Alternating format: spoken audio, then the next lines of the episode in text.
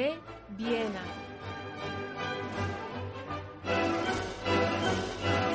Acompáñenos a la Viena de principios del siglo XX, a un local situado en la plaza del Dr. Karl Luge, para hablar con María Blanco, doctora en Ciencias Económicas y Empresariales y profesora de Historia del Pensamiento Económico en la Universidad CEU San Pablo.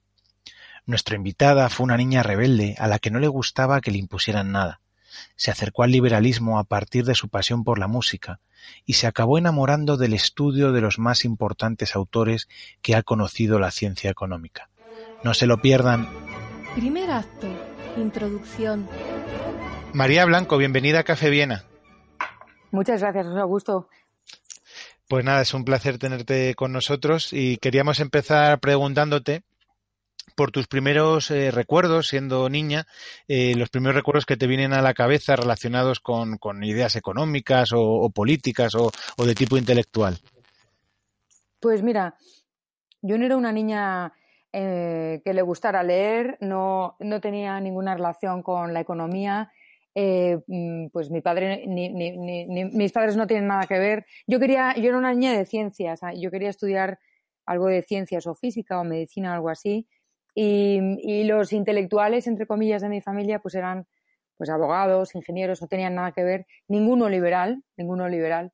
Eh, mi padre y la familia de mi padre del, del bando eh, nacional, mi abuelo por parte de madre eh, del bando republicano.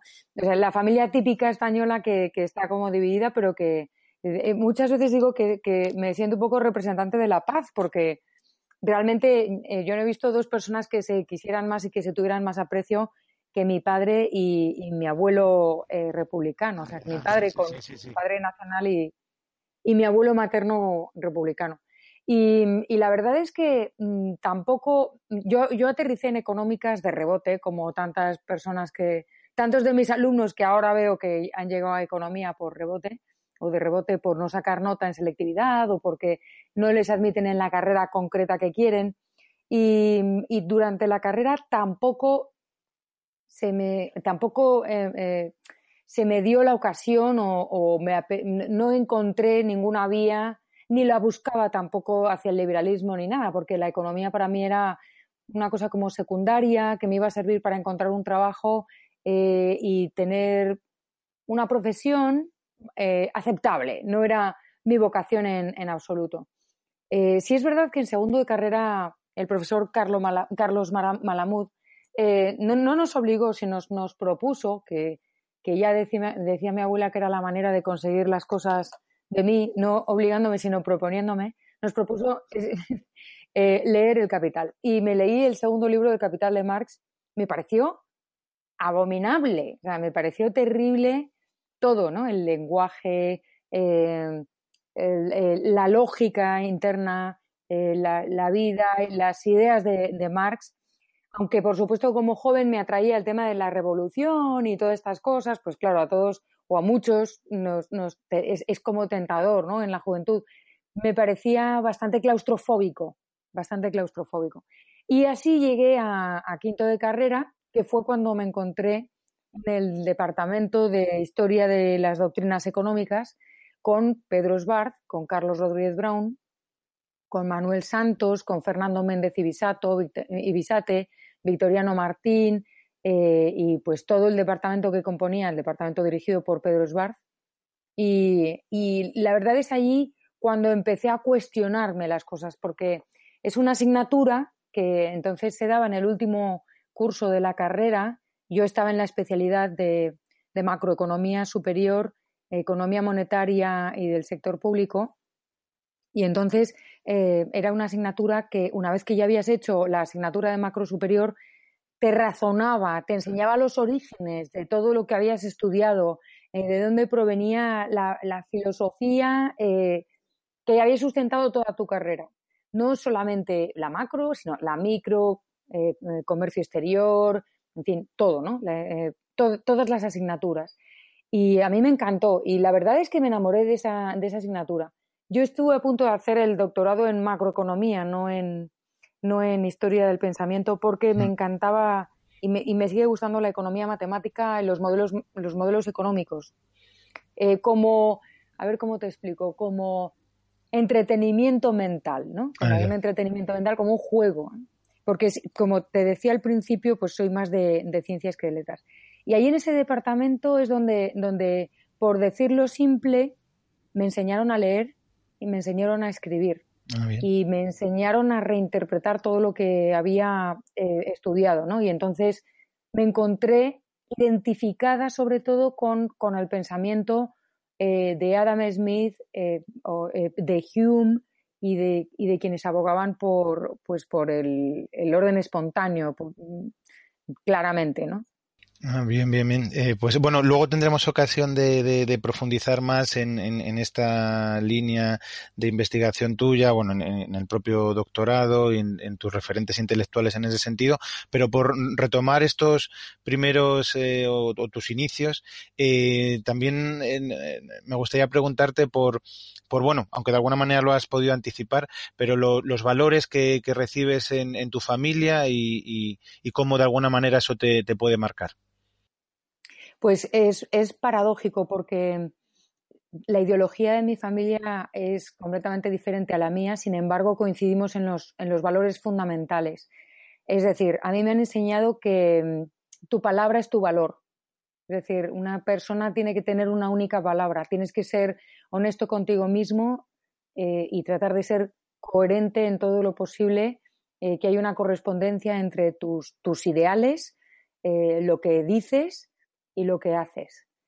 Y la verdad es que son los mejores, eh, las mejores enseñanzas que me podían dar. Y sobre todo, me han enseñado con el ejemplo. Eh, me han enseñado qué es el esfuerzo, qué es la renuncia, qué es la coherencia interna, pero también me han enseñado que eh, por encima de las ideologías o de las cuestiones intelectuales está la familia, están los afectos eh, y están las relaciones entre las personas mm, de verdad, ¿no? Como te comentaba, por ejemplo, mm, pues mi padre siendo franquista y mi abuelo siendo republicano, eh, pues tenían ideologías absolutamente opuestas. Y, y yo lo sabía, y a mí me lo explicaban cada uno de ellos, y sin embargo yo lo que veía era un profundo respeto, admiración y cariño el uno hacia el otro. Y, y nunca les he visto discutir eh, sobre, sobre estos temas. ¿no? Me imagino que tendrían sus diferencias, por supuesto, pero la verdad es que ese ha sido para mí el, el mejor ejemplo. Eh, y, y, la honestidad, es decir, el, el no mentir. Eh, luego hay otra cosa que me han enseñado Sí, que es el, el odiar el postureo, por decirlo en términos modernos, ¿no? Es decir, las cosas impostadas que, que, se pretenden pero que no son en realidad es lo peor. O sea, es, es, mucho mejor no tener complejo de nada, ni complejos sociales, ni complejos económicos, ni complejos por nada. Eh, eres lo que eres y te, te, tienes que aceptar, o lo ideal es aceptarse como uno es, eh, porque lo mejor va a sonar bastante tópico. lo mejor está en el Ah, interior, sí, sí, ¿no? sí. La belleza está en el interior. Y, y, la verdad es que me han enseñado a, a, a intentar valorarme por, por, dentro, ¿no? Siempre teniendo en cuenta eh, pues que la sociedad en la que crecieron mis padres, la sociedad en la que he crecido yo y en la que se han educado mis hijos o en la que he educado a mis hijos, son sociedades que han evolucionado muy rápido, en, en, en muy poco tiempo. Es decir, el mundo que ha visto mi padre y el mundo que ha visto mi hija eh, son mundos, y que está viendo mi hija, son muy, muy Sí. distintos. Y han cambiado muchísimo, han cambiado muchísimo. Pero fíjate que yo creo que las, las referencias eh, a pues el valor de la palabra, dar ejemplo como, como principal mm, base de, de, la ideología y luego la, los, los, valores familiares. Eh, no estoy hablando necesariamente de familia tradicional, sino de la, la, tu, tu, tribu o, o, los tuyos, ¿no? Eh, sí. ese, siempre lo digo, ¿no? Mi familia, mi patria es mi familia. Eh, yo, yo por quien mataría es por mi gente. Claro. Eh, y luego ya ahí tú, gente, entiendes lo que quieras entender, ¿no? Porque hay gente que, hay personas que consideran que son eh, padres e hijos y punto, otros eh, apelan a la familia extensa, otros apelan al, vecino, al pueblo, a la nación, a la supranación, y ahí ya cada uno, ¿no? Yo personalmente sé que, que, si daría mi vida por alguien sería por, por, por la gente, por mi gente, por mi familia, eh, no solamente sanguínea, sino, sino por elección. Claro, claro. Y, y, de alguna manera el contexto económico y político de, de, los primeros años en los que bueno te vas formando como, como persona intelectualmente, ¿eso te marca de alguna manera? ¿O, cuál era lo primero? ¿O cómo lo recuerdas? Y, y si eso te marcó en un futuro. Eh, pues yo no me puedo quejar. Estamos en un país privilegiado mmm, eh, y, la verdad es que pertenezco a una clase media acomodada eh, y, me han dado los mejores estudios que han podido. También me han negado cosas, eh, no solamente por disciplina, que es uno de los valores en los que me han educado y que lamentablemente no he heredado.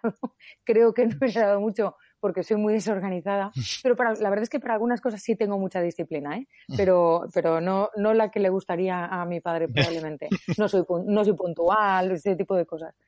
Eh, pero, pero sí me, me, negaban cosas por disciplina y me negaban cosas porque no llegábamos a todo.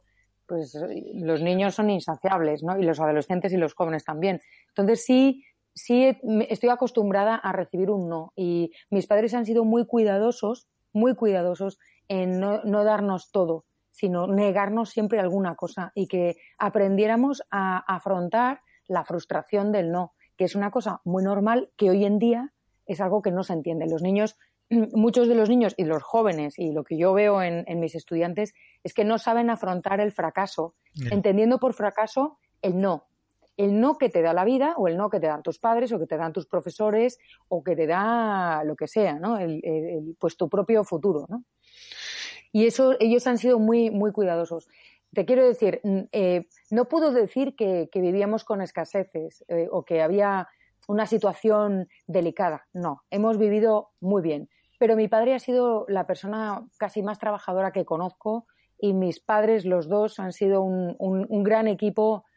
Eh, hemos tenido más, más estrecheces y menos estrecheces, pero siempre eh, han, hecho lo necesario para darme pues lo mejor que han considerado. Pues, y, y, luego en, a nivel más ya de eh, político, como la, sociedad en la que tú creces, eso de alguna manera te marcó las ideas en boga de ese momento, eh, en tu entrada, esos primeros años de tu entrada en la universidad, ¿estás influida de alguna manera por ese contexto sociológico y político de la España de, tu adolescencia y, y primera madurez? Pues yo me he criado de niña, me he criado en una familia muy tradicional con valores muy conservadores y ha servido de absoluto revulsivo.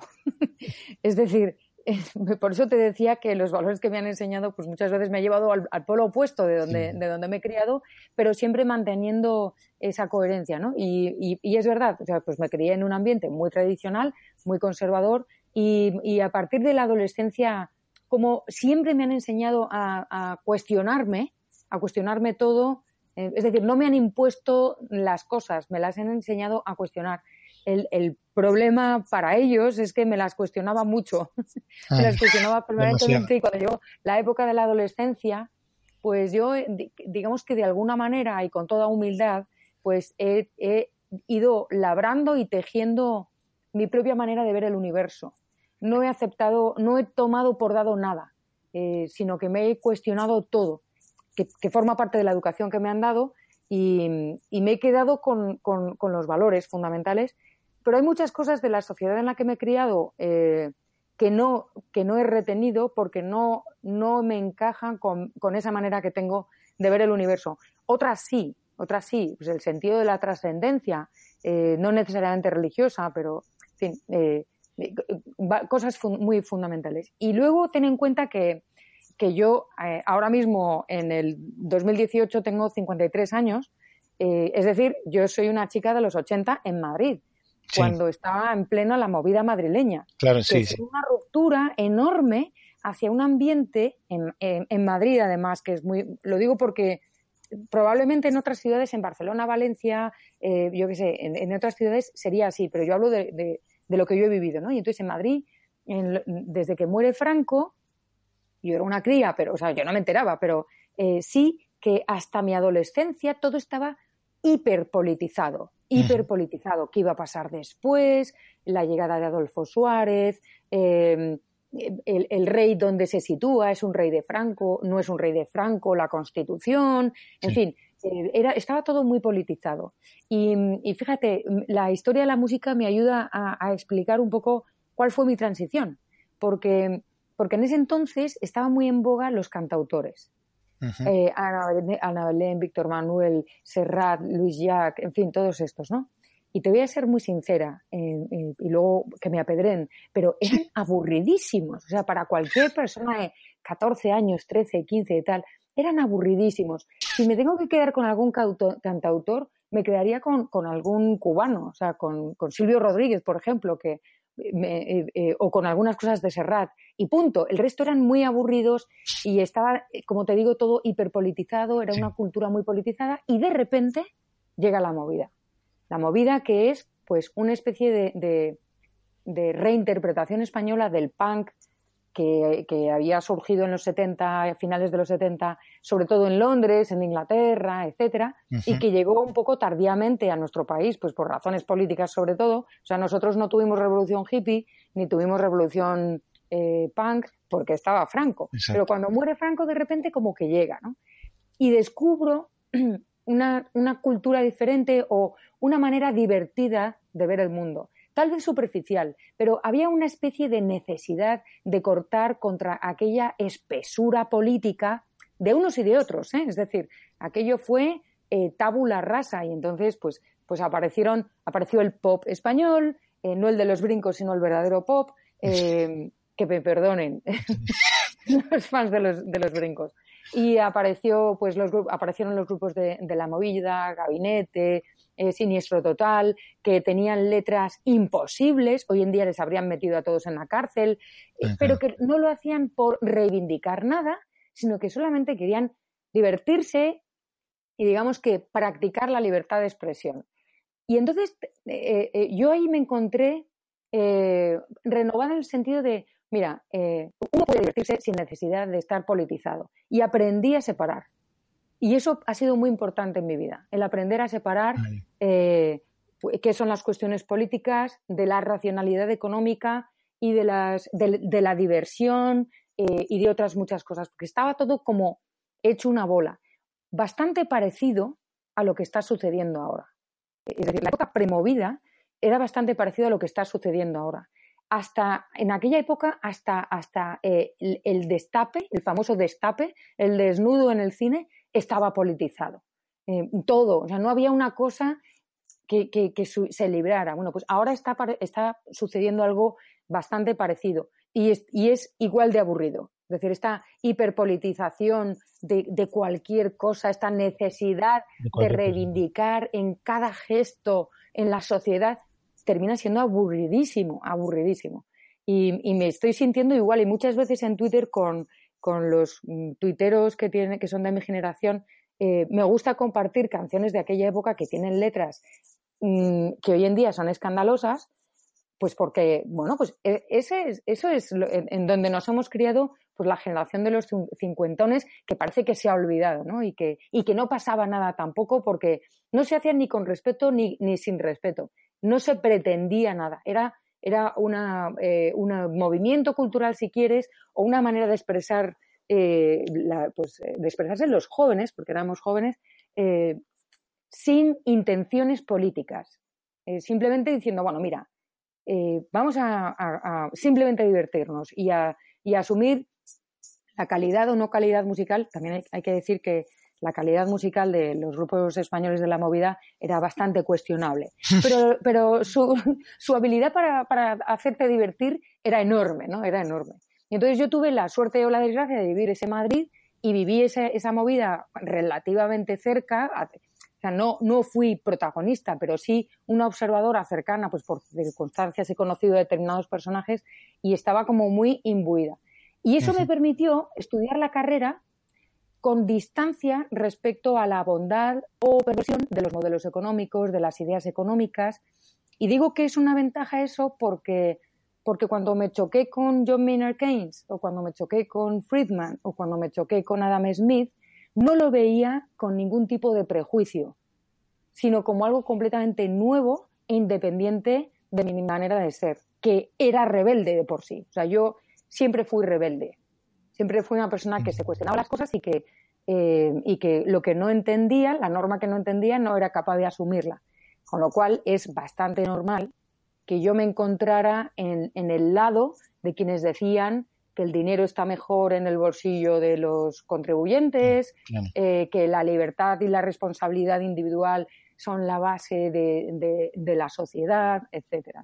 Así que no tiene que ver mi adolescencia ni mi juventud con nada político ideológico, pero sí este revulsivo y esta manera de, crecer explica bastante que yo esté donde estoy ahora mismo. Sí, sí, sí, sí. Y de, de, alguna manera entonces se puede relacionar la música, tu gusto por la música de esa, de esa época, con, con que acabas llegando al, al, liberalismo, aunque luego obviamente se va a intelectualizar todo eso en, en, cuando ya entras más a fondo en la universidad y en el doctorado, ¿no? Sí, exactamente. Eh, eh, sobre todo en mis años finales de la universidad fue cuando yo me doy cuenta de que a mí lo que de verdad me gusta es la filosofía de la ciencia en concreto. No de la ciencia económica, la filosofía de la ciencia. Mm, y eso sí que es fruto de mi padre y de esa educación en el debate y en la investigación, entre comillas, ¿no? de, preguntar por qué y el intentar debatir y el explicar por qué y, la, y y que me enseñara a, pues a, cuestionarme y, a, investigar y a leer, etcétera, ¿no? Aunque yo por rebeldía era de las que no leía, sobre todo no leía lo que me decían mis padres, ¿no? O sea, yo veía un libro en mi casa y no, no justo leía lo opuesto.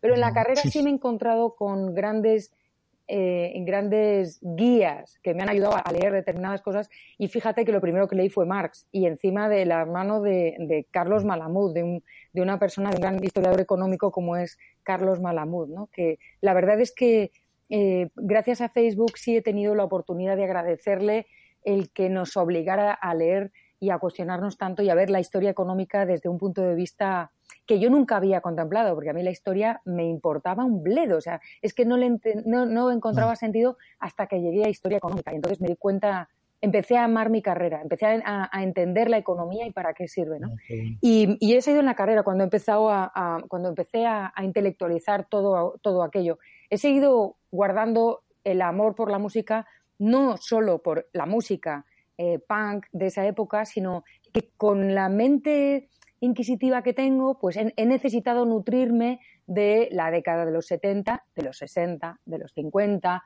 de los 90, de, eh, trato de estar al día en la música actual, cada vez tengo menos tiempo, pero no te puedo decir, creo que la única música que no me gusta es el reggaetón. Eso sí podría decírtelo. Porque el resto, eh, desde la ópera, y además soy de esas personas que que me encanta que me aconsejen. Es decir, si, si a ti te gusta, pues no sé, la música barroca y me dices, María, escucha esto, me encanta escucharlo y buscar autores similares y ver quién es, no sé qué, cuál es la mejor interpretación. Me encanta aprender. Eh, y, eso sí se puede trasladar a, la economía. Pero mi, mi ah, giro gordo fue cuando, cuando estudié, eh, cuando estudié eh, Alacatos, Popper, pues los filósofos de la ciencia económica y cuando estudié eh, la historia del pensamiento económico con, en el departamento, y aquí tengo que incluir a todos los profesores, pues eh, creo que se me ha quedado eh, por el camino Luis Perdices.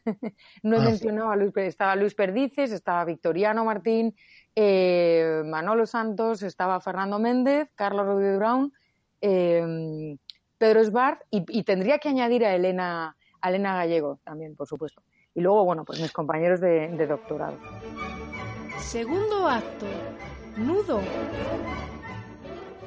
¿Y cómo fue entonces eh, esa investigación, ya por, por pasar a, este segundo bloque en el que eh, vamos a hablar de tus aportaciones eh, académicas?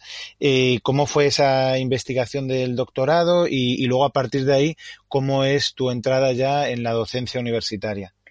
Pues, pues mira, em, yo cuando acabé la carrera, eh, nada más acabar la carrera me casé y, yo tenía la idea, tenía, tenía trabajo eh, en un broker de la mano del profesor de, econometría, que no me acuerdo exactamente cómo se llamaba, pero eh, como a mí la econometría me gustaba mucho, mm, pues quería, quería formarme, digamos, en su, él era profesor en la universidad, pero eh, eh, asociado o algo así, y quería que, llevarme al, broker donde él estaba trabajando y yo estaba encantada.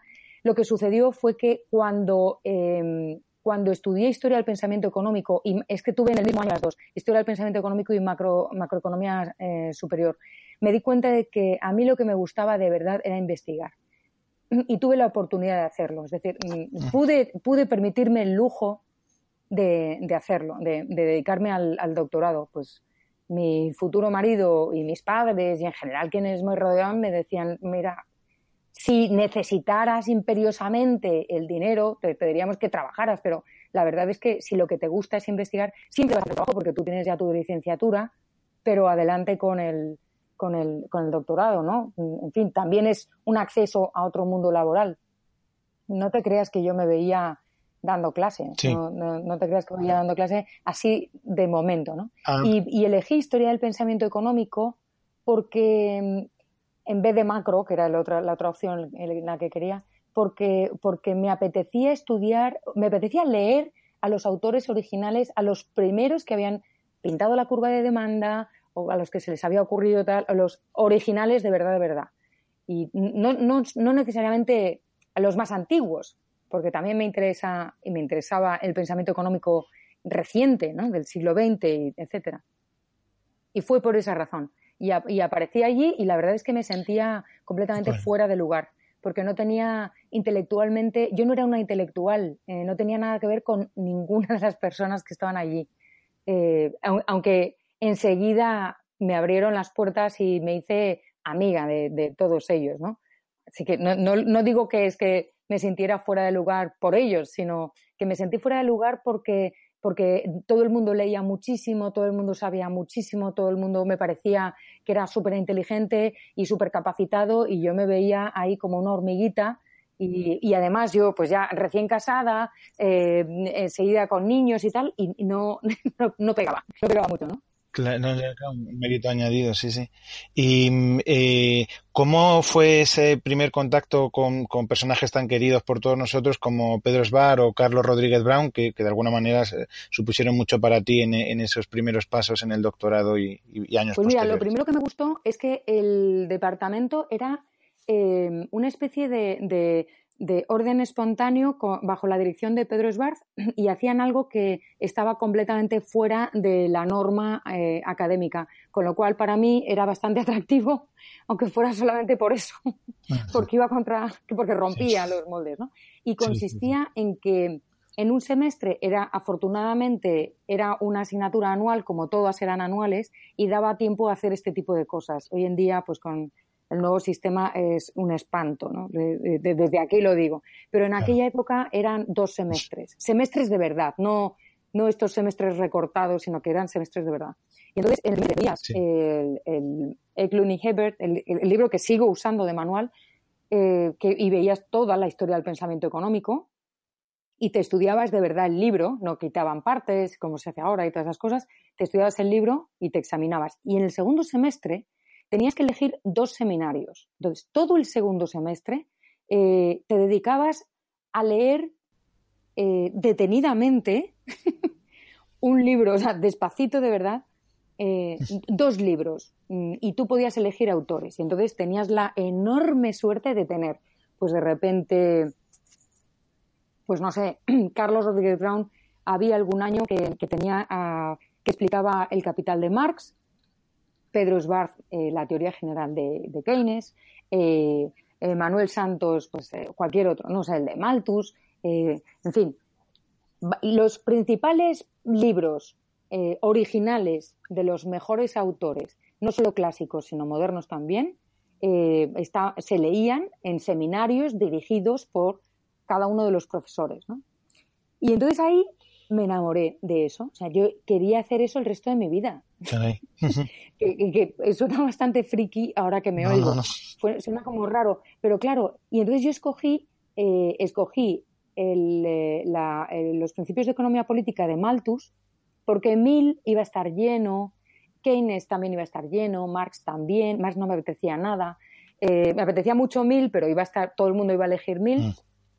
Y entonces me metí a Malthus, que increíblemente para mí estaba a reventar. O sea, éramos 100 personas en un seminario de lectura, era imposible. Recuerdo perseguir a Victoriano Martín por el campus de Somos Agua para entregarle el trabajo de Malthus y descubrí el Malthus que nadie, porque muy pocas personas conocen, que es el economista de verdad, el que habla de la demanda efectiva y el que tenía unas ideas fantásticas, porque todos nos hemos quedado en sus grandes éxitos, ¿no? Que es la teoría de la población y punto. Bueno, pues es que hay un libro maravilloso, Los principios de economía política de, Malthus. Este tipo de cosas son las que las que uno aprende en esa o aprendía en esa asignatura, ¿no? Que no hay que quedarse en los grandes éxitos de los autores, sino rascar y rascar porque seguro que te encuentras joyas. Y entonces el otro libro que, escogí no podía ser otro nada más que los elementos de economía política pura de Balras. O sea, el libro más importante, si quieres, del comienzo de la economía matemática, que a mí me enloquecía. Entonces, eh, pues no por chulería, de verdad, sino porque yo me eduqué en un colegio francés eh, y, y, era el año precisamente, fíjate qué casualidad, que había salido la traducción española, la traducción que hizo Julio Segura, que era muy amigo, es muy amigo de Carlos Rodríguez Brown, y entonces Carlos estaba haciendo la revisión entre español e inglés y los alumnos se lo leían en español, él, se lo leía combinadamente en inglés para pasarle a Julio Segura todos sus, sus textos y yo, que tenía muchos amigos franceses y sigo teniéndolos, me lo leí en francés. Y entonces tengo todavía el, libro de los elementos de economía política pura, las cuatro ediciones compendiadas en una, y, Carlos estaba alucinado, porque, pero es que a mí me, encantaba, o sea, la idea de este, este, estos fueron mis principios de investigación. El comparar, me compré los dos libros, el francés y el español, el comparar la traducción española y el original eh, francés y, las cuatro ediciones, porque era una edición completísima comparada a las cuatro ediciones, de los, que cambia muchísimo, eh, eh, desde la primera edición de los elementos hasta la última del siglo XX, cambia una barbaridad. Entonces me, me picó la curiosidad y entonces me, dediqué a mirar quién era este señor, me leí las cartas, en fin. Y ahí me di cuenta que yo tenía que hacer el doctorado. ¿no? Eh, ese, fue, ese fue, yo creo que el escalón. Y a partir de ahí, pues me, tuve que, leer muchísimo porque, como te, como te decía antes, yo me veía como una hormiguita ahí, ¿no? Y, y me sentía un poco fuera de mi terreno porque yo había pues, pues, porque yo era una chica de la movida o sea ah, yo no tenía nada que ver con el mundo intelectual. No leía en mi casa en mi casa leían todos menos yo. Yo oía música punto. Yo estaba loca por la música y, estaba obsesionada. Y, entonces de repente empecé a leer a leer a leer. En este de esta manera es decir ensayos eh, investigando eh, comparando ediciones eh, intentando entender. Y entonces ahí encontré un universo un océano infinito en el que sigo inmersa buceando. Ah, pues mira, eh, eh, qué interesante ese, ese recorrido y, bueno, un, camino que todavía no ha tenido fin. Porque ¿qué otras, qué otras líneas de investigación, eh, aparte de esa, has ido desarrollando en, tu carrera académica? Pues mira, fíjate que, no es casualidad que yo eligiera Balras y no es casualidad que cuando acabé el curso y decidí hacer el doctorado en pensamiento económico, hablara con Carlos Rodríguez Brown, que había sido el director de ese seminario, y que yo eligiera la economía matemática como tema de mi tesis. Que luego lo, que hice fue eh, eh, estudiar por qué no se había ¿por qué no se había aceptado la, economía matemática hasta el siglo, hasta finales del siglo XIX, eh, hasta eh, los economistas marginalistas? Es decir, le di un poco una vuelta porque había demasiado escrito y, me gustó la, idea que me propuso Carlos. Y a medida que fue avanzando el doctorado, eh, era un doctorado muy completo, bastante anárquico, como te decía, como todo lo que hacía Pedro Esbarce en aquella época. O sea, era anárquico dentro de un orden y entonces todos los doctorandos teníamos que exponer algo todos los años.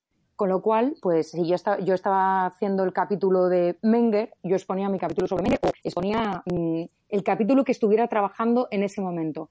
Pero el resto de los doctorandos exponían sobre economía industrial, sobre public choice, sobre teoría monetaria, sobre jovellanos, con lo cual tú como asistente a ese seminario de doctorado aprendías un montón. Y además, mm, Pedro ponía una línea argumental, aunque luego se saltaba la torera, y ahora verás por qué, eh, eh, el calendario. Entonces era, pues, este año vamos a ver el libro de, las instituciones del capitalismo de Oliver Williamson, el año que se publicó en inglés. Por supuesto, se daba por sentado que todo el mundo hablaba el idioma que hiciera falta.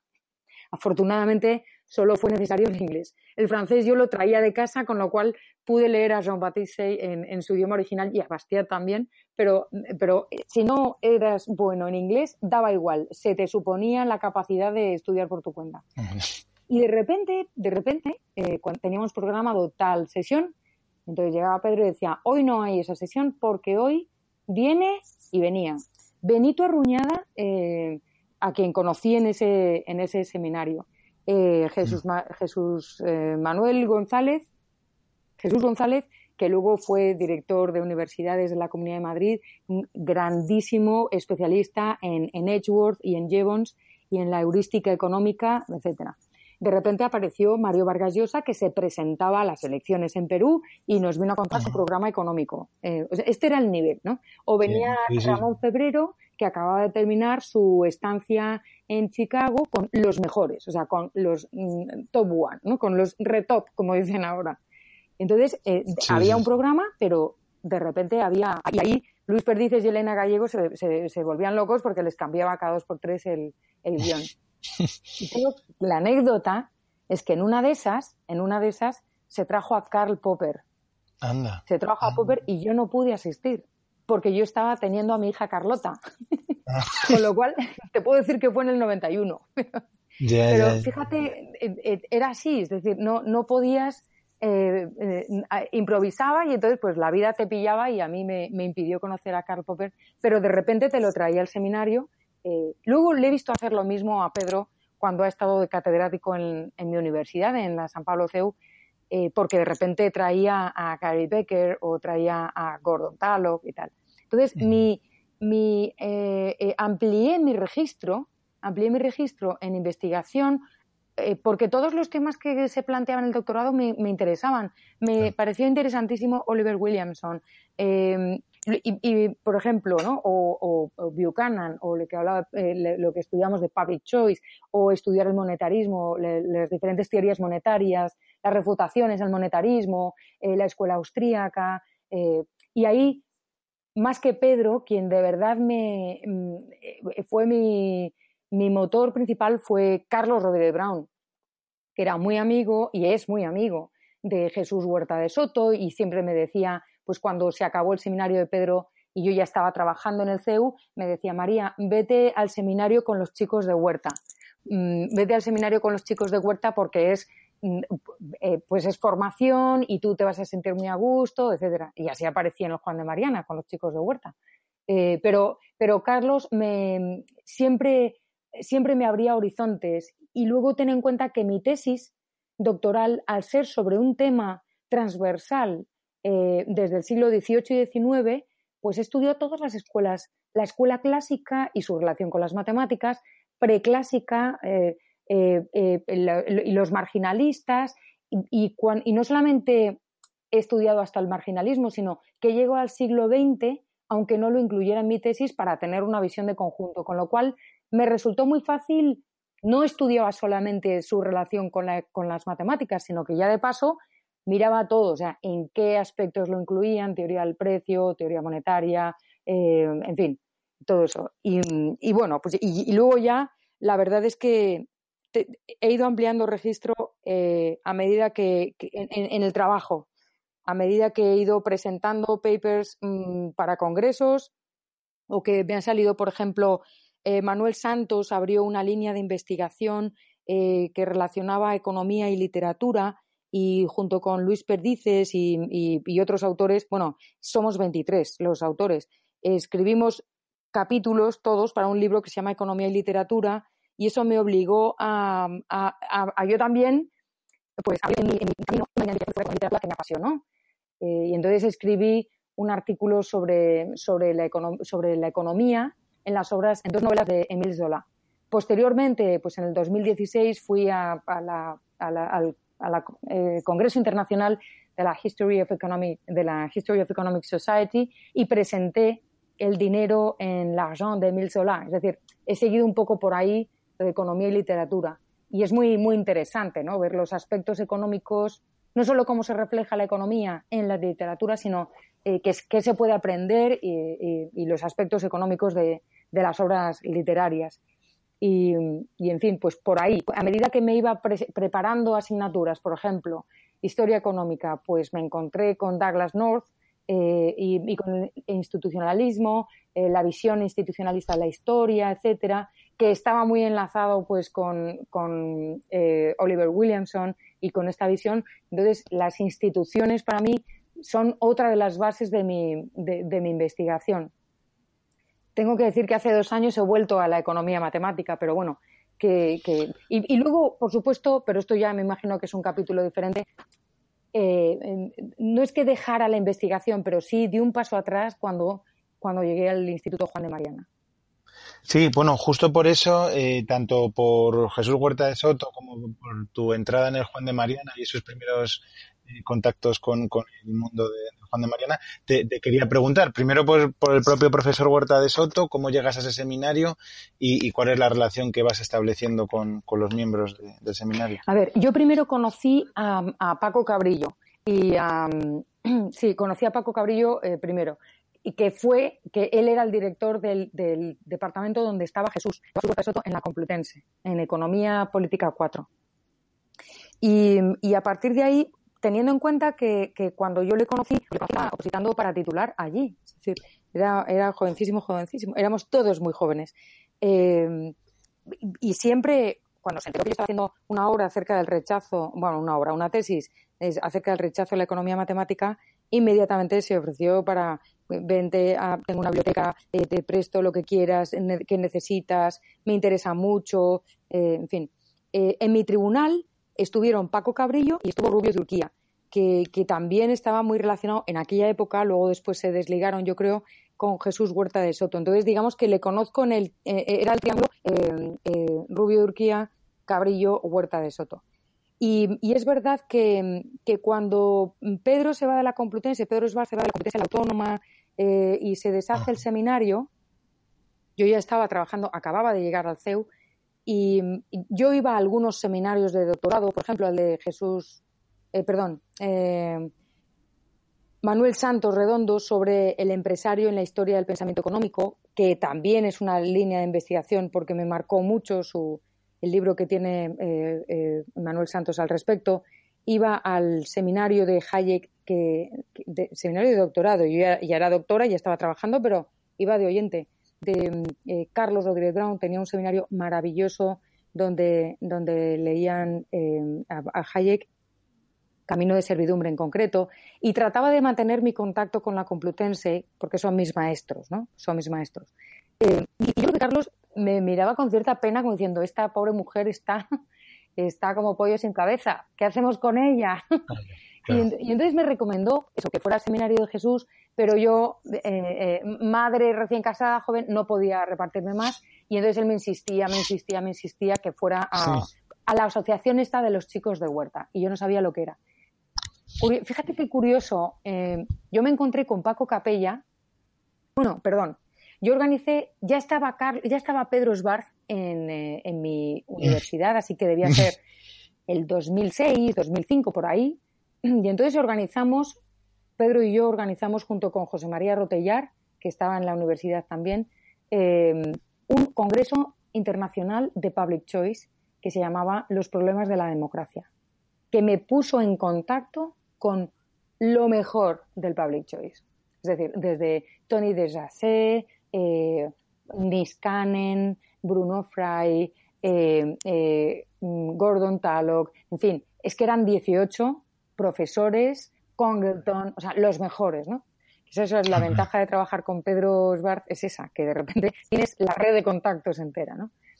Y yo mandé eh, al Juan de Mariana una carta invitando, me dio Carlos Rodríguez Brown la, la dirección, entonces yo invité a todos casualidades de la vida, bueno, nadie me contestó, nadie, no voy a decir lo que pensé, fue Juan de Mariana, y al poco tiempo, o al cabo de pocos meses, en una tertulia de amigos que no tenía nada que ver ni con liberalismo, ni con economía, ni con política, la tertulia Unamuno Prim, que sigue, que sigue estando vigente, eh, pues me encontré con un tipo y me dijo, ah, tú eres profesora de economía.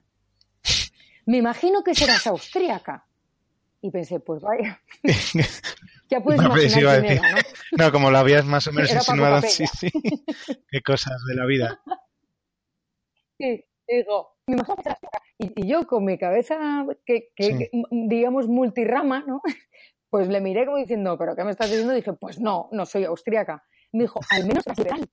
Y entonces le dije, pues sí, soy liberal, pero podría no serlo. O sea, no todo economista es liberal. Y me dijo, pero todo economista inteligente sí. Mira. Muy sí, estilo capellístico. y entonces me, me, contó que él estaba en un sitio que se llama Juan de Mariana. Y ya ahí dije, no puede ser. Entonces le conté y le dije, oye, pero yo os mandé esta carta, pero ¿qué me cuentas? Pero qué, qué interesante. Y resultó que nadie me había contestado, porque en, ese, en, ese, en el momento en que se organizó el Congreso, que no me acuerdo exactamente qué mes del año era, estaban todos en Canarias porque era el aniversario de boda de Gabriel Calzada. Y ah. habían hecho un viaje en plan excursión, como eran cuatro gatos, pues claro. en, esa, en ese momento eran cuatro gatos, se acaba de crear el instituto, se habían ido todos a Canarias claro, nadie había recibido mi, mi correo.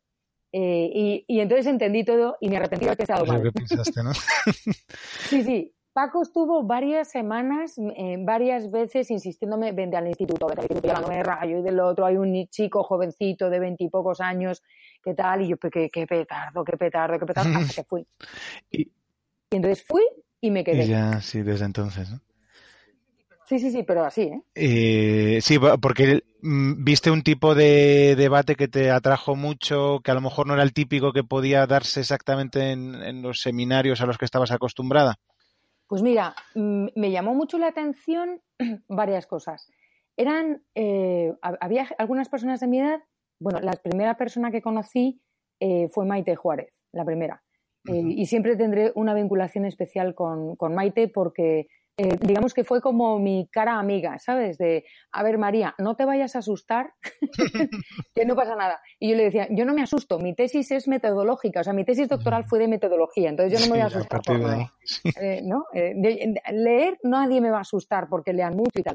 Me pareció todo como muy obsesivo hacia, hacia el liberalismo más radical, uh -huh. hacia ya, ya por entonces hacia el anarcocapitalismo, eh, y, todo como muy eh, tajante. Y todos asumían los, las, los, mismos presupuestos de partida como si el resto del universo no existiera.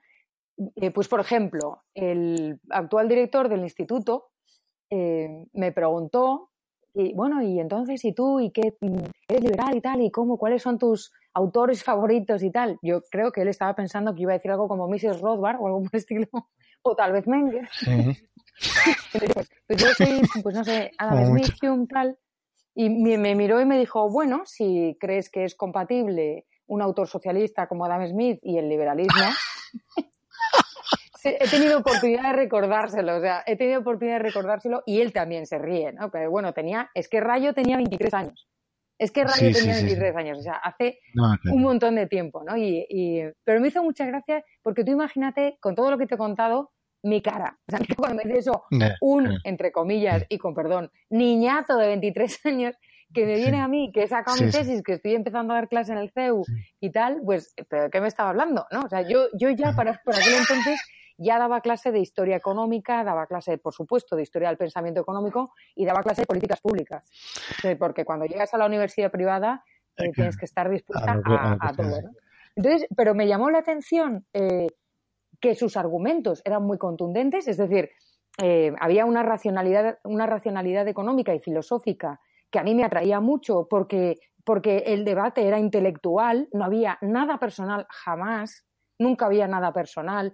De hecho, luego pues se cerraba el, se cerraban las sillas y, y traíamos pizzas y cervezas y, nos lo, y, y, ya está, y hablábamos, seguíamos hablando de lo mismo, por supuesto, no se hablaba de fútbol, que para mí es un punto positivo, pero se hablaba sí. en otro tono, ¿no? Y, y, con la misma persona que habías estado debatiendo fuertemente, te estabas riendo y, y, es decir, era debate como el que yo había conocido con Pedro, con Carlos, con Manuel Santos, con Fernando Méndez, que a la hora de comer estábamos divirtiéndonos con las biografías de todos los autores y, después estábamos debatiendo a saco, ¿no? O sea, estábamos debatiendo con las espadas láser en la mano Eh, y, como decía Jesús Huerta de Soto en una, me acuerdo que lo dijo en una universidad de verano de Juan de Mariana, sin enemigos intelectuales.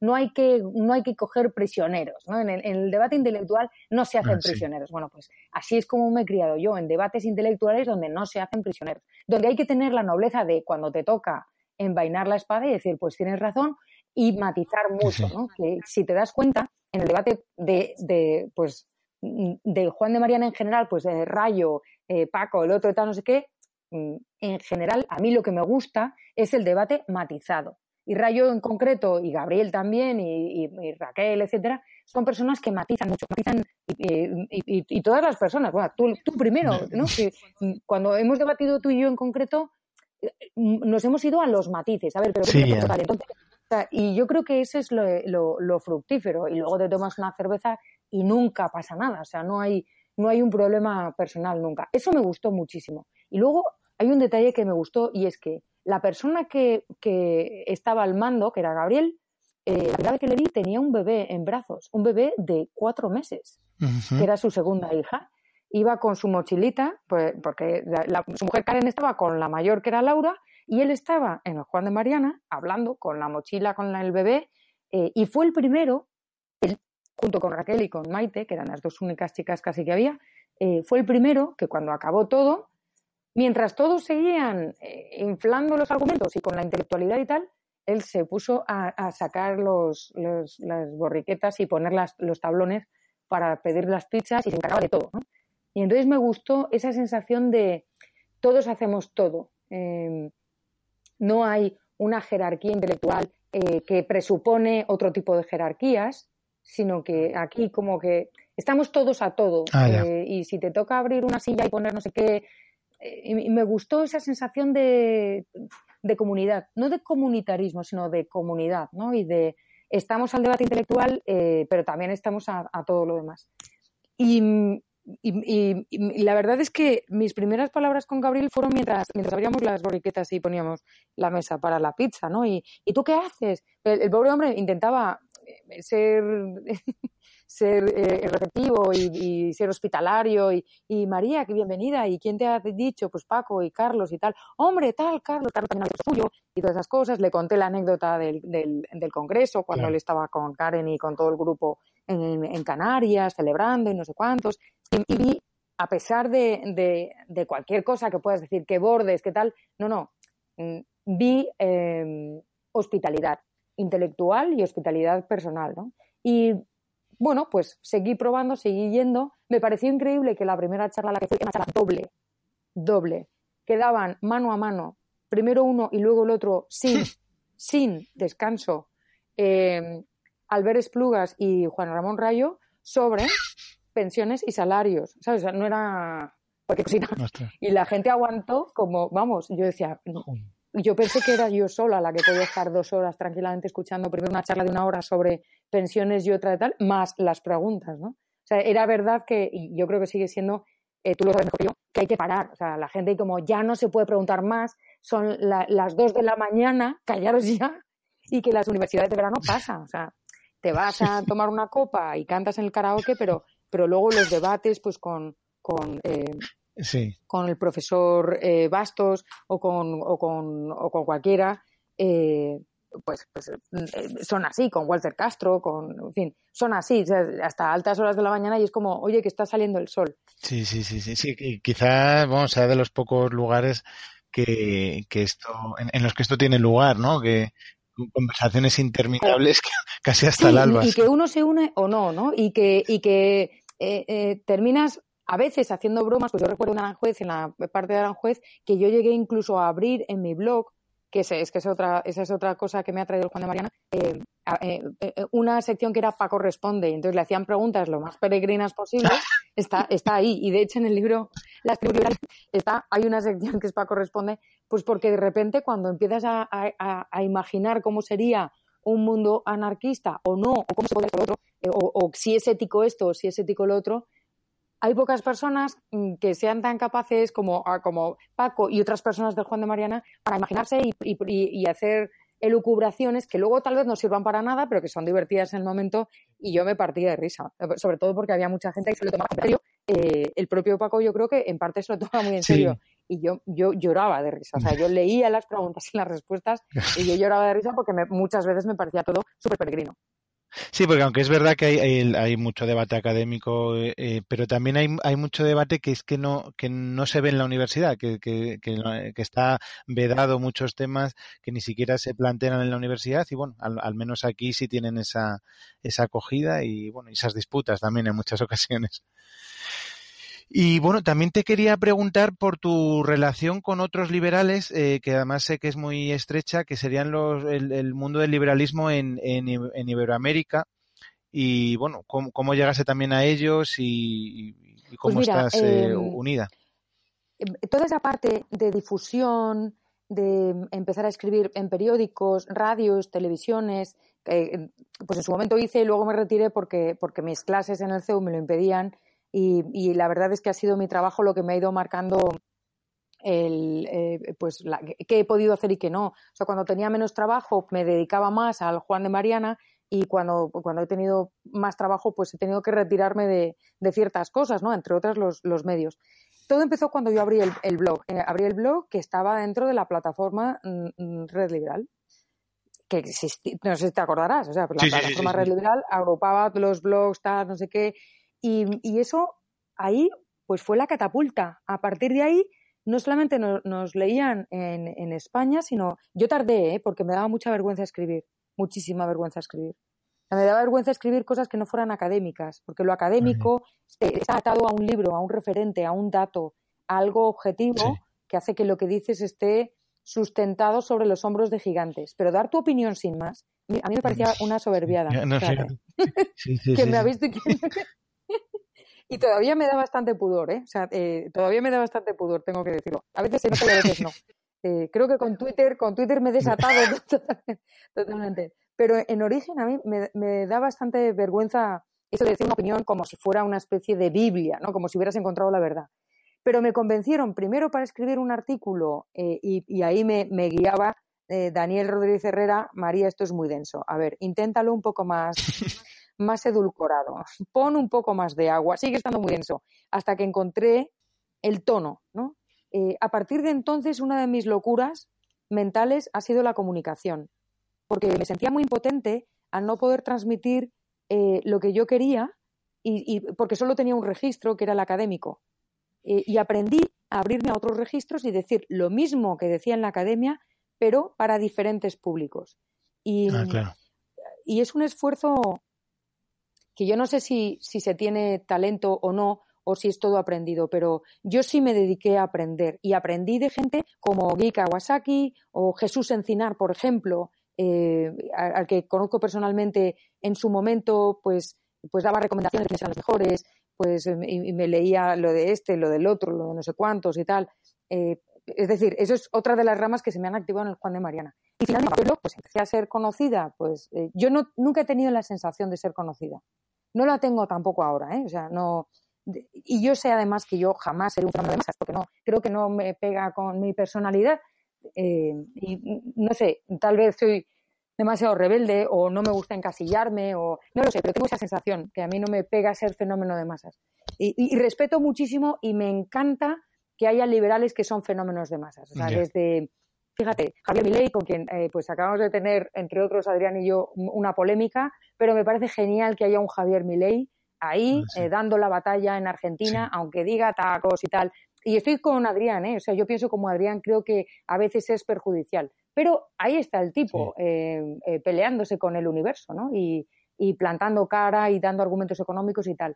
Tiene que haber también un Adrián Rabier, a, quien, a quien quiero muchísimo por muchísimas razones, y tiene que haber una Gloria Álvarez que está haciendo una labor enorme y que se, y que se traga todas las críticas que dicen absolutamente de todo y ella ahí está, permanece, permanece y, vamos, inasequible al desaliento, como, como quien dice. Además, ella personalmente es una excelente persona. Tiene que haber gente como, pues, como Dora de Ampuero, que le habéis hecho una, una píldora maravillosa, o como Rocío Guijarro, que, que también, y es otro tipo de personaje distinto al de Dorita, y, tiene que haber gente de todo, tiene que haber un Rayo, tiene que haber un Daniel Lacalle, un Juan Manuel López Zafra, o sea, tiene que haber de, todo, ¿no? Porque son diferentes registros de, comunicación. Y yo eso lo aprendí, eh, pues primero escribiendo artículos para la página del Juan de Mariana, luego con un blog propio que era Lady Godiva y y después, eh, pues de repente un día Gabriel mm, nos propuso a varios, ¿os apetece probar suerte en la radio y en los medios y tal? Y con Susana Criado a cierre de mercados, eh, ese programa lo heredó Laura Blanco, mm, seguí participando con, Susana en su programa y con Laura en el suyo, luego se, se, fueron las dos de Intereconomía, bueno, creo que Susana sigue en Intereconomía, es verdad, pero sigue con su cierre de mercados, Laura está en Capital Radio y, luego me empezaron a llamar de televisiones, mm, cuando Intereconomía tenía televisión, Libertad Digital y César Vidal fue el primero que de verdad me ofreció algo así como, eh, como más serio, pagado, que eso es importante, ¿no? Y se lo debo a, Isaac, además. Eh, y, bueno, pues ahí empiezas a conocer y eso es otra red, ¿no? Haces networking y te empiezan a llamar de cosas y tal. Actualmente, la verdad es que me encantaría porque me atrae muchísimo la tele y me atrae muchísimo la radio, pero es que no tengo tiempo de hacer más de lo que hago. Escribo en la información, eh, escribo en, en economía digital, eh, y de momento, vamos a ver, pues igual hay más proyectos. Y trato de combinar, y esto me ha costado, la investigación económica, la investigación académica, con la divulgación. No es nada fácil, porque si tienes 12 horas de clase a la semana, más tengo tutelados, dirijo trabajos fin de grado, eh, bueno, eh, em, es, muy difícil. Tengo tres tesis doctorales ahora mismo dirigiendo. Sí, la carga burocrática. La divulgación, pues el compromiso de escribir semanalmente para la información o tal, no sé qué. Con, una radio que vayas ya es que no, da, no das para más.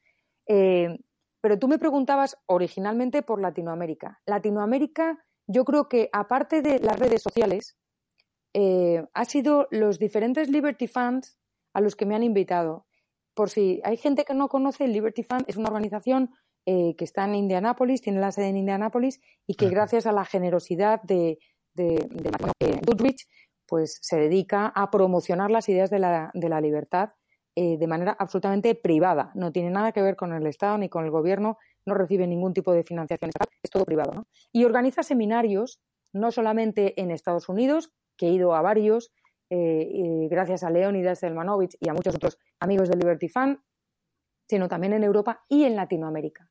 Y en Latinoamérica he tenido la oportunidad de conocer a verdaderos guerreros, porque es, porque es allí donde de verdad se está librando una batalla. Eso no es, a ver, no es que se esté librando una mayor batalla que la nuestra, pero nuestra batalla es más de estilete.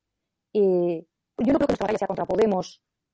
Me refiero a estrictamente los libertarios, ¿no? Eh, tenemos varios frentes. El, el, Partido Popular es un frente, por ejemplo.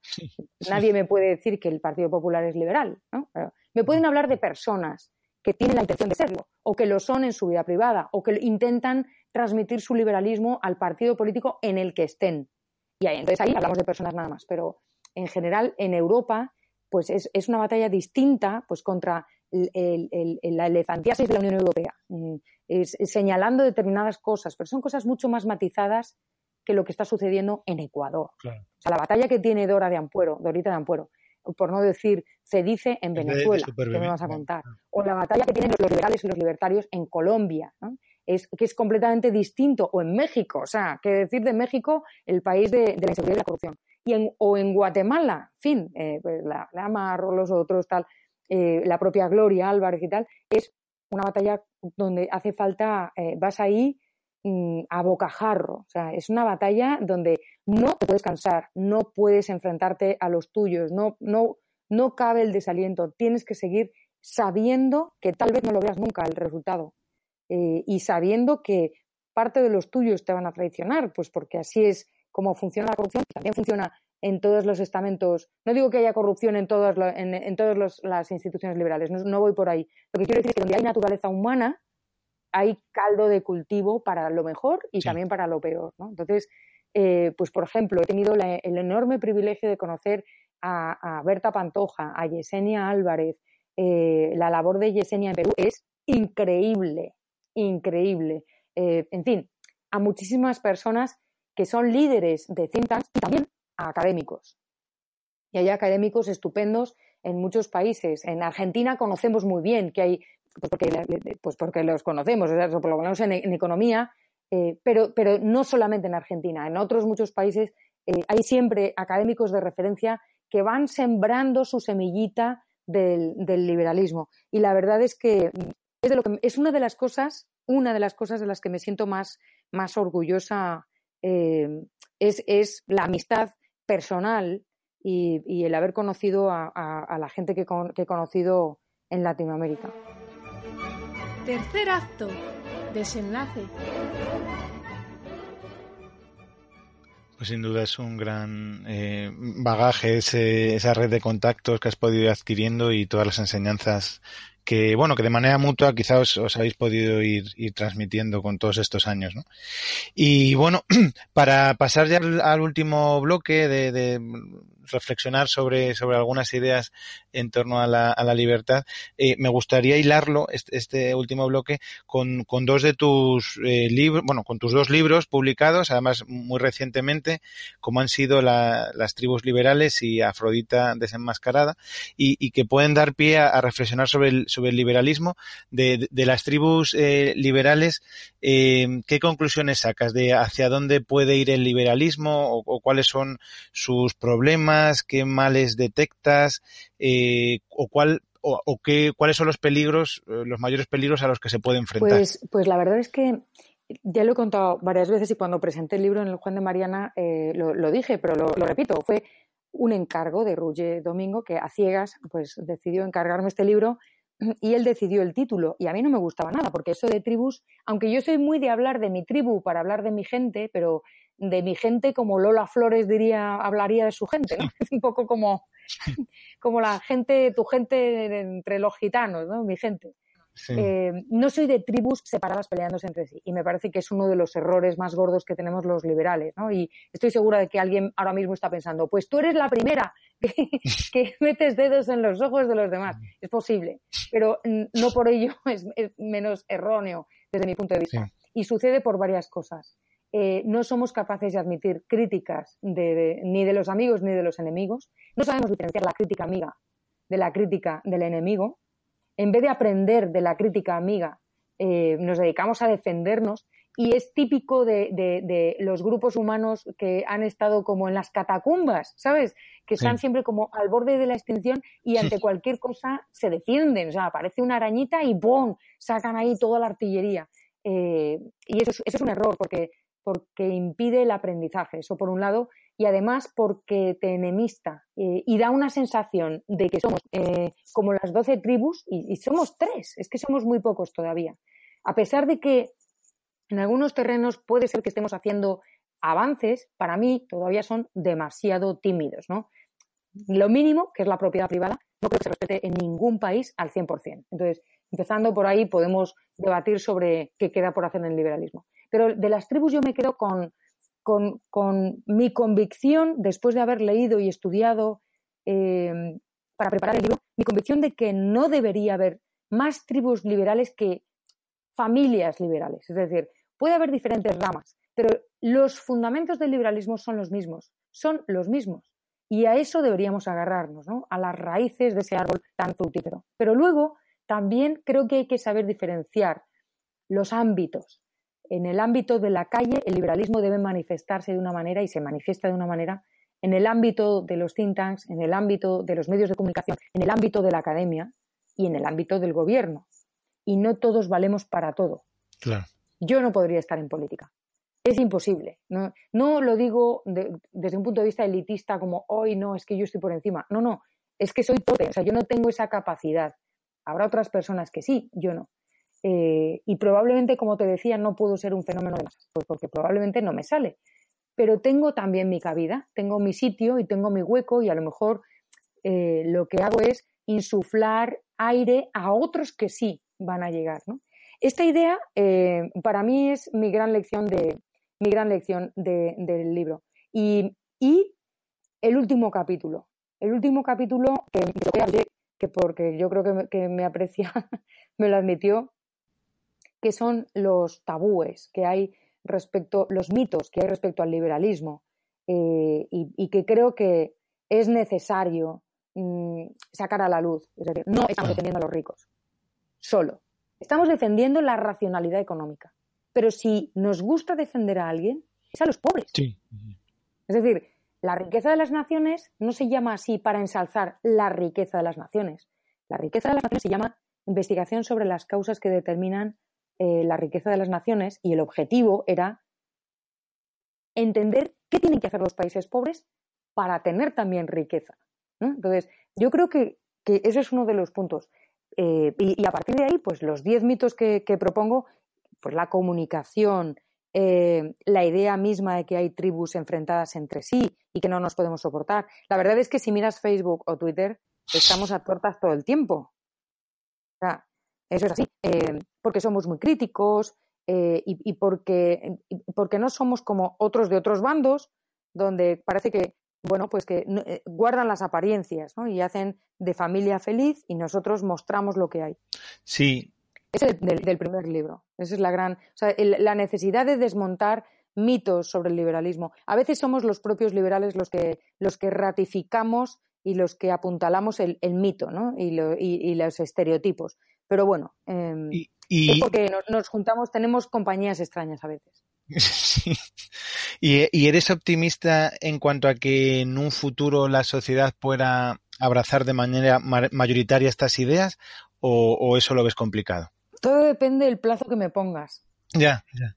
Es decir, como cuánto de la claro, sí, igual dentro de siglos. Claro, eh, eh, si miramos en tiempo histórico, pues es distinto que si miramos a el, para el tiempo histórico, 25 años es corto plazo. claro, dentro de 25 años yo no sé dónde estaré y si estaré aquí. Eh, creo que, que está en nuestras manos, no creo que haya un destino. También creo que las sociedades evolucionan probablemente a pendulazos, es decir, que hay, hay idas y venidas, somos cíclicos, eh, la naturaleza es cíclica, el ser humano es cíclico y, la mayor parte de nuestro organismo funciona mediante ciclos. ¿no? Lo que pasa es que se trata de que, de que los ciclos a, medio plazo o a largo plazo muestren una tendencia a defender o a promocionar más eh, la libertad individual y la responsabilidad individual, no como, como eh, paradigmas del egoísmo más absoluto, sino al revés, como la base del buen funcionamiento de la sociedad. No la, solidaridad impuesta eh, como obediencia, sino que la virtud individual de la generosidad bien entendida, y ahí hay que leer bien leída a Ayn Rand, no mal leída, sino bien leída a Ayn Rand, eh, que no excluye la virtud de la generosidad, pero sí la, generosidad mal entendida, tal y como lo interpreto yo, bueno, pues, pues el, tener virtudes individuales es lo que, lo que yo creo que sustenta una sociedad sana. Pues te voy a poner un ejemplo. Si, si si la sociedad rechazara, eh, eh, pues por ejemplo, pues la promoción del nazismo, de las ideas nazis de Hitler, si hubiera un rechazo social, habría un grupo minúsculo eh, protestando, como hay pues grupos de gente que creen los reptilianos y otros que creen en, yo qué sé, pues no sé, en, en, los, en, el horóscopo, por ejemplo, ¿no? O sea, por creer hay gente que necesita creer cualquier cosa, pero sería una minoría. No hay de verdad eh, una promoción del rechazo social. Fíjate lo que acabo de decir. Es decir, si, si se prohíbe por ley, las conciencias individuales se adormecen y consideran que tiene que haber una instancia superior, que es el Estado, quien tiene que ocuparse de que esos señores no promocionen entre nuestros hijos o entre las nuevas generaciones el odio, eh, el odio de Hitler, ¿no? Bueno, yo mi opinión es que si no fuera esa instancia superior, sino que fueran nuestras conciencias individuales las que defendieran la tolerancia, etcétera, etcétera, eh, e hicieran ver a las futuras generaciones y a las presentes generaciones que las ideas de Hitler son una auténtica barbaridad, entonces no haría falta que el Estado se ocupara de eso. Y como economista, además, tengo que decir que quedaría dinero para otras cosas. Pues sin duda. y, de, bueno, de, tu segundo libro, de, Afrodita desenmascarada, eh, bueno, también ya ha pasado un tiempo, has, estado también enfrascada en, bastantes polémicas a cuenta de, este libro, pero me imagino que estás eh, eh, muy orgullosa y, cuál es también la gran conclusión que has podido sacar tras, tras haber escrito ese libro. Te tengo que decir que acaba de, salir publicada hace recientemente una magnífica reseña donde, donde no me da la razón en todo. Quiero decir, me da la razón en algunas cosas y otras las critica, pero creo que ha captado perfectamente la esencia en, en una revista como revista de libros. Eh, y me voy a México, voy a estar en enero en México promocionando el, el, libro. Y tengo la intención, en marzo voy a, a la Facultad de Valencia a a un seminario de filosofía sobre feminismo, no solo feminismo, pero también feminismo libertario, y, tengo apalabrado con Santiago Navajas en septiembre de este año, del 18. Quiero decir, yo voy a seguir promocionándolo y tengo en la cabeza varias personas a quienes no les he respondido que quieren también promocionarlo pues en, Asturias, en León, etcétera, y en Barcelona, en Andalucía. Yo sigo con, la promoción. Y fíjate, esa es una de las conclusiones. El tema del feminismo, eh, por desgracia, por desgracia, va a seguir siendo un tema actual. Ojalá, ojalá mm, te pudiera decir, bueno, pues es un tema que ha tenido mucho éxito estas vacaciones y ya, o ha tenido éxito este año y ya. No, creo que, que está, está nefastamente de moda y tanto desde que se publicó el libro, cada vez hay más conciencia de la diversidad de, por llamarlo de alguna manera, feminismos que hay. Y la verdad es que mi intención era exactamente eso. Es decir, yo no soy una feminista a ultranza. A mí lo de las etiquetas, sinceramente, con el corazón en la mano, es que me dan bastante igual. Eh, igual que me, no me importaba demasiado que me llamaran liberal o libertaria y ese tipo de distinciones nunca me han parecido importantes. Hasta que de repente determinados políticos empezaron a hacer mal uso de la palabra liberal y entonces decidí separarme porque me asociaban, que me asociaban a determinados políticos y entonces decidí que, realmente mm, se. Y es, que es verdad que me pega más o, se ajusta más a mi manera de pensar el término libertario. Pasa igual con el feminismo. Eh, si te digo que el feminismo para mí es defender la igualdad eh, ante la ley de todas las personas, me vas a decir que eso lo queremos todos. Mm, mi idea es llevar eso a la práctica y llevarlo a la práctica y que, y que trascienda y que permee a toda la sociedad de manera que eh, pues todos los vestigios que hay de una mentalidad machista mm, que es normal que exista, porque durante siglos pues ha habido una mentalidad que presuponía que la mujer era inferior y que tenía que tener determinadas o tenía que dedicarse a determinadas actividades propias de las mujeres. No estoy hablando de tener hijos, que eso va a seguir siendo nuestra función forever and ever, a menos que haya una mutación genética. Eso, o sea, es una de las funciones, afortunadamente, eh, que tenemos las mujeres, quiero decir, y que además yo, yo creo que, es una función que no podemos desarrollar solas eh, y yo he sido madre soltera y no es algo, quiero decir, soy muy y a mis hijos adelante sola. Eh, y, la verdad es que es mejor sacarlos en medio de una familia, sacarlos adelante en una familia, ¿sabes? Entonces, no, no estoy hablando de eso en concreto, estoy hablando de no pueden estudiar matemáticas, las mujeres no pueden hacer esto, no pueden hacer lo otro. No, no se nos permitía estudiar en la universidad. pensaban que nuestra mente no estaba preparada para el estudio, este tipo de cosas, ¿no? Me refiero más bien. Sí, sí, sí. sí. Entonces, en esos momentos se generaron determinadas estructuras sociales, instituciones, eh, etcétera, etcétera, mm, eh, cánones ajustados a esa mentalidad, que, de los cuales existen vestigios. Y existen vestigios en las neuronas de las personas. Entonces, yo sí creo que es necesario eh, que, o sea, no necesario, a ver, es que no quiero ser muy determinista, sería muy conveniente y mi ideal es que esos vestigios desaparecieran. Eh, sin, decir, sin decir, sin querer decir que el hombre y la mujer somos iguales físicamente o que no tenemos diferentes tendencias y profesiones, pero eh, eh, no, no creo que por donde va el feminismo radical excluyente sea por donde hay que ir para, para eliminar esos vestigios. Creo que es un tema de responsabilidad individual de todos, de ellos, de ellas, y el feminismo y el machismo no están limitados ni a los hombres ni a las mujeres. O sea, yo creo que me he encontrado muchas más mujeres machistas o mujeres más machistas que hombres. Eh, entonces, e, es un absurdo. Es tan absurdo como pensar que todos los 15 millones de hombres que hay en España matan mujeres. O sea, los hombres matan. No, por favor. es una barbaridad. Claro. Y, pero de alguna manera cuando escribes el, libro em, eh, reflexionas en el sentido de que el liberalismo simplemente no es suficiente ante este problema que tú detectas y conviene ponerle eh, un apellido de, eh, o bueno, o, feminismo liberal, o sea, meter el término feminismo, porque el simple liberalismo de, es como, como has dicho, que eh, de igualdad ante la ley, libertad para todos igual, no, no hacer distinciones entre unos y otros, eso no era suficiente para ir solucionando esos problemas que tú ibas detectando en relación a la mujer. Porque yo creo que la responsabilidad individual y la libertad individual son suficientes para guiar el camino hacia la igualdad ante la ley, es por lo que he escrito el libro. Eh, ¿Por qué es necesario incluir la palabra feminismo? Es como lo que pasa con la pobreza. Parece que la lucha contra la pobreza es una lucha de izquierdas y no lo es. Eh, por la misma razón, creo que la lucha por la defensa de la, igualdad ante la ley es una lucha eh, libertaria y de hecho en su origen lo era.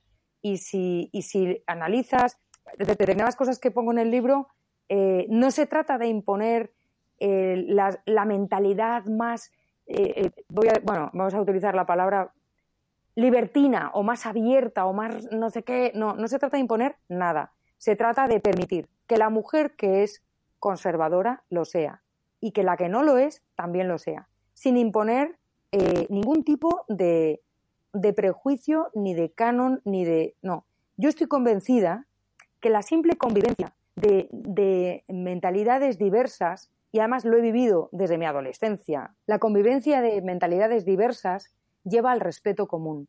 Sí.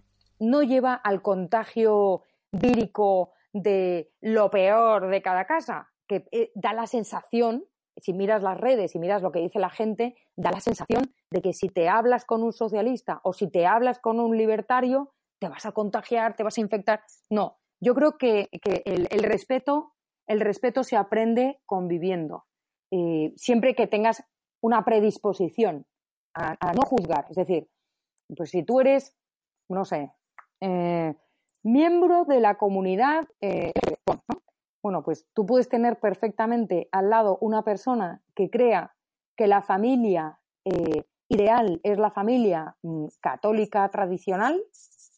Mi padre, por poner un ejemplo muy cercano a mí, eh, y, puede existir una conversación entre esas dos personas y, se pueden compartir puntos de vista y, a lo mejor se llegan a conclusiones, a lo mejor se llega a la conclusión de que no tienen nada en común, pero eso no quiere decir que sean enemigos, que no puedan convivir, que no puedan comprar en las mismas tiendas, que no puedan recorrer las mismas calles o que no puedan eh, eh, estar en el mismo barrio, en el mismo edificio, etcétera.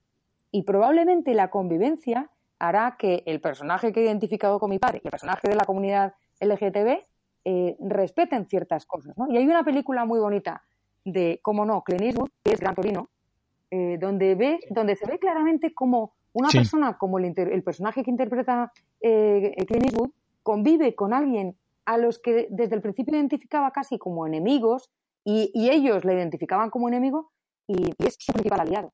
Cuando cuando hay un problema que afecta a valores comunes a ambos, como es la defensa de, la integridad física de, determinados personajes de la película. ¿no?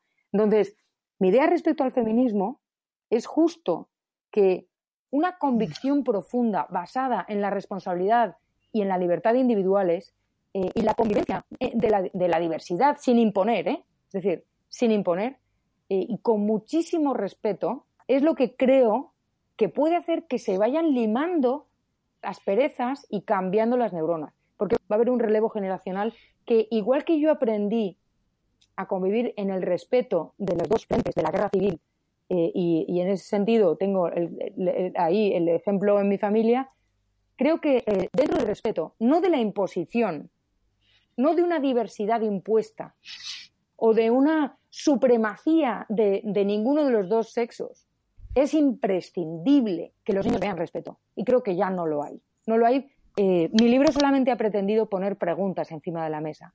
Eh, no, aunque dé mi opinión en algunas cosas, me he mordido mucho la lengua y he tratado de, simplemente expresar, sobre todo, dudas y plantear que hay otros caminos, que no es el, el excluyente de izquierdas radical y que no hace falta estar de acuerdo en absolutamente todo. Es decir, ahora mismo tú me puedes hacer preguntas de manual y probablemente yo no esté de acuerdo. Probablemente yo tenga prejuicios, pero no pasa nada tampoco. Es decir, por mi edad, mi generación y tal, es probable que yo tenga determinados prejuicios eh, y, que no pase nada. Entonces, yo lo de las imposiciones es lo que, lo que me cabrea. Y sinceramente, sobre todo he sacado la bandera, la palabra feminismo para molestar al sector que se, que se eh, arroga hablar por todas. ¿no? Es una manera de decirles, no habláis por mí, no habláis por mí y no habláis por muchas. Exacto, sí, sí, aunque luego se ha podido interpretar eh, y has podido recibir críticas del propio liberalismo, en realidad eso era más un, un dardo hacia, hacia los enemigos de la libertad más que a los propios eh, liberales, sin duda. A mí me gustaría, eh, respecto a eso, los ataques que he recibido desde mi propia trinchera también son maneras de aprender, de aprender todos, no solamente yo, eh, que me ha podido doler. yo me, esperaba determinadas cosas y, sobre todo, ¿sabes qué? No me esperaba determinada la, acritud y el radicalismo por parte de determinadas personas y han arremetido como si, les hubiera mencionado a la madre. No me han dado la oportunidad, no han leído mi libro, ¿eh? ni creo que lo lean, pero me ha sorprendido y me ha ayudado mucho a entender eh, algo que Carlos Rodríguez Brown dijo en mi presentación del libro Las tribus liberales eh, hace, pues, en 2014 allí, en 2000, sí, en 2014 o 2015, no me acuerdo. Dentro del liberalismo no estamos los más guapos, listos, e, exentos de prejuicios, etcétera. Hay gente idiota, hay gente radical. Es decir, ser liberal no te hace necesariamente más honesto, ni te hace necesariamente tener razón. Y está muy bien descubrir dentro de, tu propia trinchera, por llamarlo de alguna manera, eh, quiénes son aquellas personas que se autoproclaman como mega superliberales, pero a lo mejor no comparten contigo determinadas cosas. O las personas que no te lo van a decir de, lo mejor, de la mejor manera posible. Las personas que no te van a tolerar si no cumples al 100% todos sus, sus requisitos intelectuales o ideológicos dentro del liberalismo. Yo me he encontrado con personas que no piensan como yo dentro del liberalismo y hemos seguido siendo tan amigos eh, y me he encontrado con otras personas mm, y, eso es un aprendizaje de saber en qué grupo estás y quién eres, con quién te juntas. Eh, también me he encontrado con muchas personas que, pues, que me, han dicho que se han sentido identificados con todo, con parte o que tal, el, el libro. Entonces ya, desde ese punto de vista, yo ya me doy por satisfecha. ¿no? Bueno, pues vamos a, despedirnos. Ha sido un placer tenerte aquí con nosotros, eh, María, y, hasta la próxima. Te quiero agradecer especialmente, eh, eh, José Augusto, que, me hayas, que me hayas propuesto este Café Viena y quiero agradecer al Instituto Juan de Mariana pues esta oportunidad de pues, presentar mi cara más, más personal. Así que que vaya por delante mi agradecimiento. Era, era necesario, sin duda. Pues muchas gracias. Hasta la próxima. Hasta la próxima.